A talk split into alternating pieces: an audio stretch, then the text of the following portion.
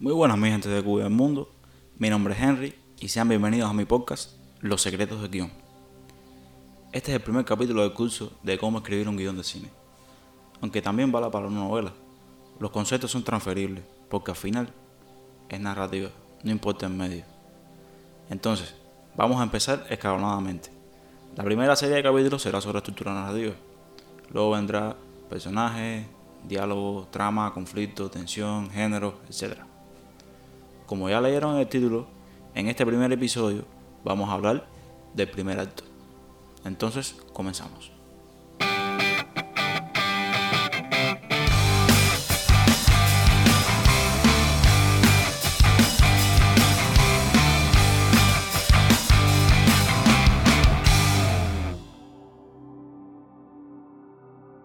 ¿Qué es lo que se entiende por estructura? La estructura de una obra no es más que la organización de los eventos, de la trama, en actos. Básicamente sería como construir una casa. Cuando construyes, no comienzas por el techo, comienzas por los cimientos. Y eso es la estructura. Los cimientos es una casa, el esqueleto que sostiene el cuerpo. Muchos escritores jóvenes se preocupan demasiado por esto, y lo digo por experiencia. Cuando yo comencé a estudiar la escritura de guiones, era igual.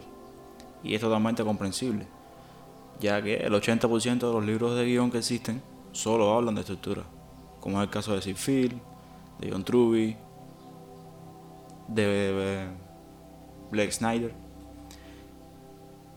que posiblemente el libro de Sid sea el libro de guion que más ha salido en la historia, así que ya se pueden imaginar. Pero yo les puedo decir que la estructura es algo importante, sí, por supuesto, es muy importante. Pero si escribes una buena estructura, no va a definir si eres un buen guionista o si tu guion está listo. Porque la estructura no es lo que vende. Lo que vende son los personajes y el buen uso de los conceptos fundamentales de la narrativa. Tensión, conflicto, la manera de generar emociones, etc. Es decir, lo que vende no es el caparazón, sino el interior. Puedes vender un guion con increíbles personajes y mala estructura, pero nunca vas a vender un guion con buena estructura y malos personajes. Ojo, esto que he dicho ahora es solo para escritores amateurs, porque ya sabemos lo que pasa con aquellos que ya están dentro de la industria. Ellos trabajan por encargo y con un límite de tiempo, y tratan de hacer lo mejor que pueden con esas restricciones. Además, también es un proceso muy difícil, aunque no lo crean, desde que, desde que el guionista entrega el último draft, es decir, la última versión, hasta que el público ve la película en el cine. El guion pasa por cientos de manos, cientos de personas que cambian el guion por completo si es necesario, desde el productor hasta el director, pasando por ejecutivos, por editores, por actores. Todo el mundo siempre tiene algo que decir. Y pueden salir del escritor con esto de que, oye, necesito más escenas de acción, oye, necesito más close-up, oye, necesito un monólogo de 15 minutos que explique la historia porque, de por qué mi personaje es un borracho. ¿Entienden, no? Bueno, dicho esto, de todas maneras, debes tener una buena estructura, porque si no, todo se va a tambalear. Por eso, vamos a empezar con el primer acto. O el principio, como diría el, analista de narrativa más grande que ha existido, Aristóteles. Si no se han leído su libro Poética, eh, disculpen, Poética, y quieren ser escritores, deberían, deberían de leerlo. Es increíble lo que ese hombre escribió hace 2500 años. Bueno, él dice que toda una obra narrativa debe tener un principio, un medio y un final. Y para los que conocen a Tarantino y los que no conozcan a Jean-Luc Godard, ellos dijeron que lo que dice Aristóteles está bien, aunque no necesariamente en ese mismo orden. Pero bueno, ¿qué entendemos por un acto? Acto es una unidad narrativa de tiempo que termina cuando nuestro protagonista toma una decisión irrevocable. Pero básicamente un acto debería ser una mini película que contenga un mini objetivo que el protagonista debe cumplir y que esté en correlación con el superobjetivo que tiene el protagonista en toda la historia. Y en el caso del primer acto, esa decisión irrevocable que tiene que tomar el protagonista es el comienzo de su viaje hacia el logro de ese superobjetivo. Entonces, ¿qué debería contener tu primer acto? Muy simple. Caracterización de personaje, como punto número uno. Punto número dos, el incidente incitador. Y punto número 3, el fin del primer acto. Bien, ahora vamos a explicar cada uno de ellos y poner ejemplos. Vamos a empezar con la caracterización de personaje. Aquí debes tener en cuenta muchas cosas. Primero, siempre, siempre, siempre presenta como su nombre lo indica. No a los personajes, sino a sus características. Si lo puedes hacer visualmente, mucho mejor. Es decir, sin diálogos explicativos. Unos buenos, buenos ejemplos de esto sería, por ejemplo, en Ocean Eleven. Cómo presentan a sus personajes en Ocean Eleven. En esta película en general es, es verdad que no hay mucha profundidad, ni tridimensionalidad, ni desarrollo de los personajes, pero sí los caracterizan bien. Nos muestran la especialidad de cada uno y por qué ellos serán importantes para el atraco. Las películas de atraco siempre han sido uno de mis géneros favoritos, porque contienen muchos elementos narrativos muy bien logrados, como, como también las películas de misterio y los thrillers. Entonces, ejemplo de la película, nos presentan a Matt Damon robándole el reloj a un tipo de, en una estación de, tren, creo. No recuerdo bien. Y después nos presentan otro ejemplo que nos presentan a Chino también. Lo muestran metido en una, una caja pequeña, algo. No, recuerdo bien porque hace mucho que vi esa película. Pero mi punto es el siguiente.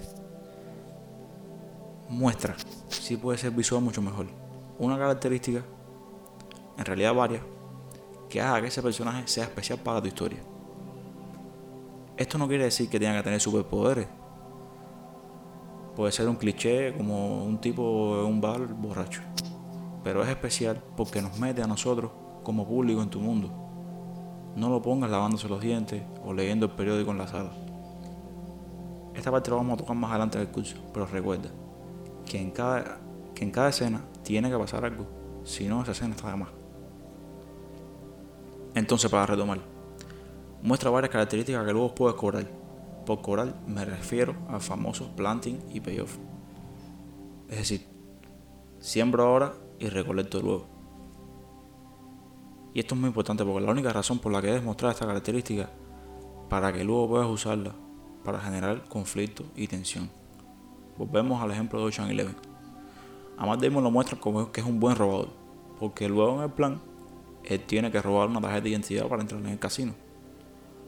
O en el ejemplo de Chino, luego en el plan tienen que él tiene que meterse en una caja metálica para poder robar el dinero, el dinero perdón, desde dentro del, desde dentro de la de la cúpula esa donde están del banco.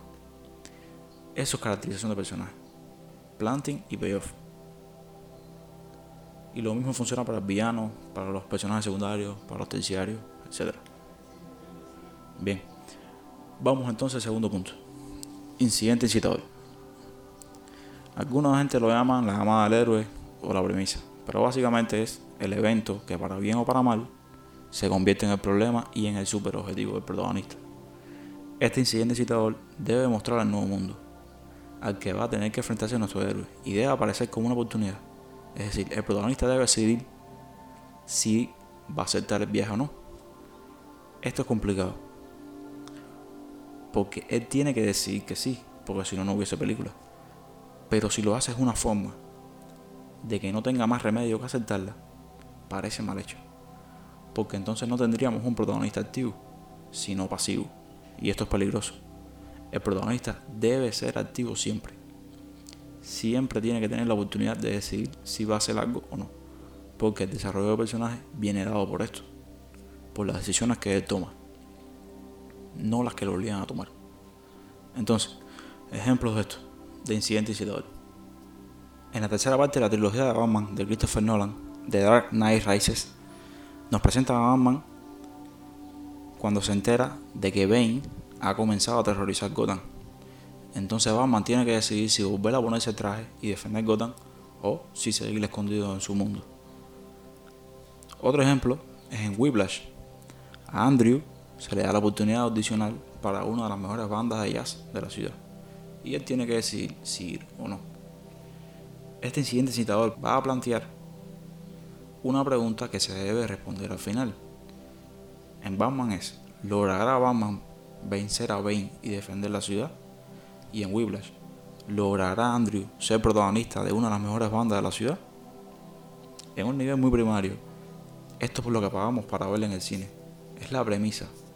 es lo que nos cuentan en los trailers y las guías de televisión. Y es la que va a trazar el tema unificador de la obra. Vamos para la última parte del primer acto, el punto de quiebre.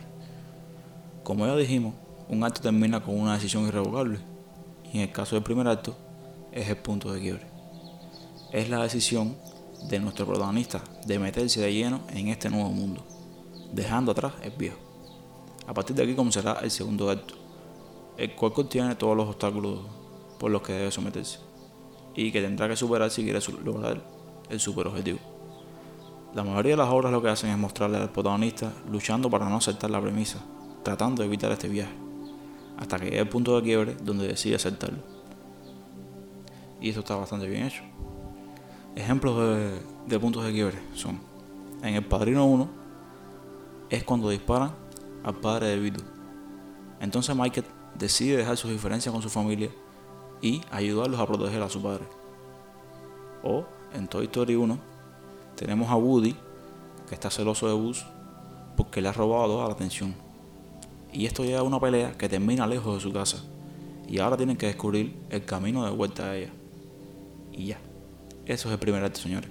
Presentación del personaje, presentación del problema del objetivo y decisión que cambia rumbo a la historia.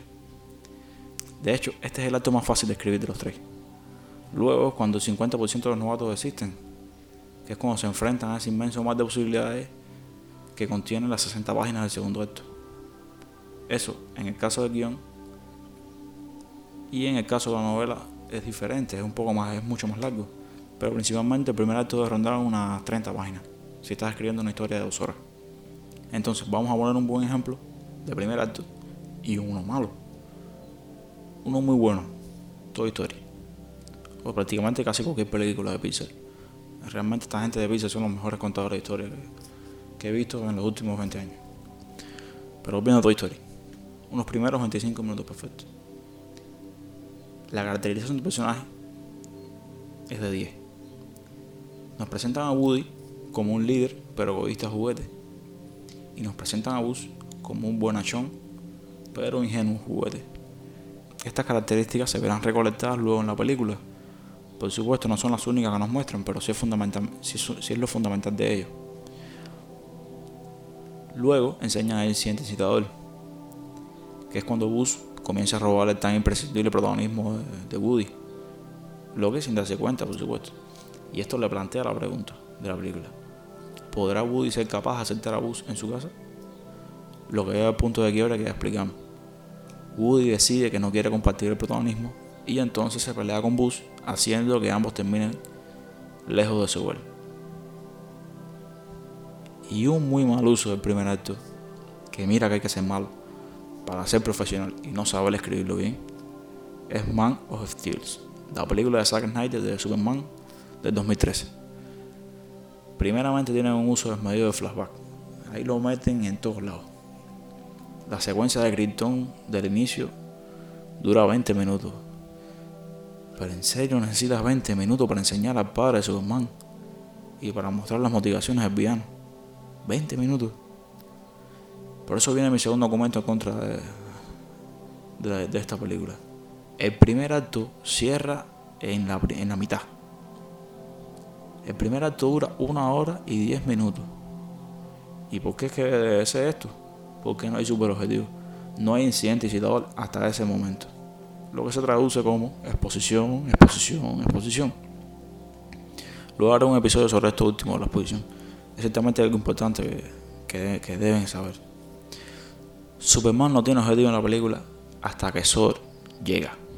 Eh, y él llega a mitad de la película. Ahí es cuando amenaza con destruir el mundo y cuando Superman decide enfrentarle. Y por eso es que el primer acto termina ahí. Porque ahí es cuando Superman decide ir a enfrentarse a Zod, a Salir de su viejo mundo para entrar en el nuevo. Y ni hablar de los problemas con los arcos de personajes. Principalmente Superman. Pero eso es para otro día. Así que muchas gracias por escucharme, ver. No olviden de suscribirse, de escribir una reseña y de compartirlo con el mundo. Para que otras personas se sumen a la comunidad. Espero que les haya servido. Mi nombre es Henry. Nos vemos en la próxima.